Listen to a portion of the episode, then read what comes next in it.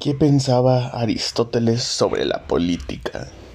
Aristóteles fue el primero que afirmó que somos animales políticos. Qué curioso, ¿no?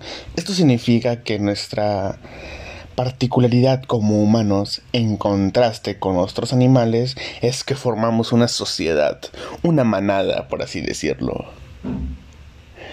Entonces, este, con nuestra organización políticamente, es decir, con ciertas normas, leyes, mandos, mecanismos y procesos que son como reglas para vivir. Así como los animales cazan en manada, nosotros somos una manada que simplemente trata de sobrevivir. Aquí nosotros somos la presa de nosotros mismos, porque nosotros mismos no hemos sabido controlar a otros humanos, no hemos sabido seguir leyes, reglas. Por eso Creo que la peor manada del mundo es la de los humanos. La peor política del mundo es la de los humanos y no de los animales.